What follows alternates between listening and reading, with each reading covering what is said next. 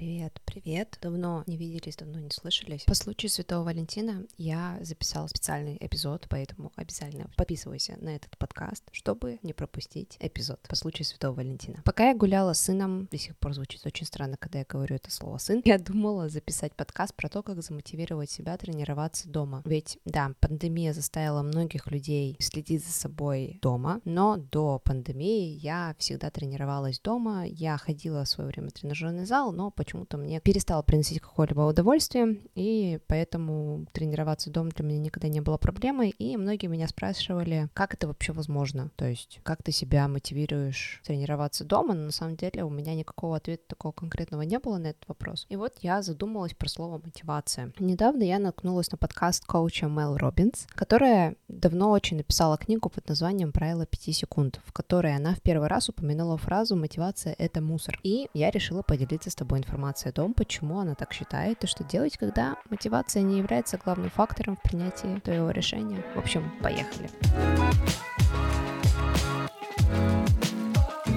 Главная идея книги заключается в том, чтобы убедить тебя просто действовать, без надобности думать о том, что, куда и зачем. Очень часто мы останавливаем себя, потому что начинаем просто думать что-то из серии «а вдруг не получится», «а вдруг не надо», «и зачем мне это» и так далее. Сама писательница находилась не в простой ситуации, когда она поняла, что кроме нее никто ничего делать не будет. Возможно, правило 5 секунд существовало задолго до нее, но Мэл была первой, кто обратил на это правило внимание. Я не буду вдаваться в подробности книги, ее контекста, но теперь я могу рассказать, почему почему мотивация — это мусор. Мотивация бывает двух видов. Внешняя мотивация экспрессивная — это может быть твой тренер, это может быть твой коуч или босс, который подталкивает тебя на действие. Это внешние мотиваторы. Но есть внутренняя мотивация интренсивная. Это твои желания. Внешняя мотивация работает всегда. Это может быть простой аккаунт какого-либо блогера, на которого ты подписан, и опять же, на которого ты равняешься. Но внешняя мотивация не всегда способна двигать тобой. Внутренняя мотивация — это то, что заставляет тебя встать рано утром и собраться на работу. И когда она находится в плохом состоянии, то навряд ли что-либо тебя заставит покинуть кровать утром. Когда мы решаемся на что-то новое, то новое и неизведанное всегда страшно. Это как путешествовать в другую страну, при этом не надеясь ни на каких местных гидов. Когда наша жизнь нуждается в изменениях, нам говорят, замотивируй себя, найди мотивацию. Но проблема заключается в том, что мы никогда не будем на 100% замотивированы на действие. Лишь через действие мы сможем найти тот заряд энергии, который поможет нам двигаться к нашей цели. Поэтому Поэтому на примере тренировок дома ты никогда не будешь стопроцентно чувствовать себя замотивированным. И что работает в этом случае? Ты надеваешь спортивную одежду, кроссовки, берешь коврик и начинаешь. Успешные люди достигают больших высот не потому, что они замотивированы, а потому, что они приняли решение делать, потому что кроме них никто ничего делать не будет. Когда мы принимаем решение поменять свою жизнь, на сцену выходит страх, который, как защитный механизм, отговаривает нас. Что делать в этом случае? Не ждать мотивации, а вместо этого задать себе вопрос. Это решение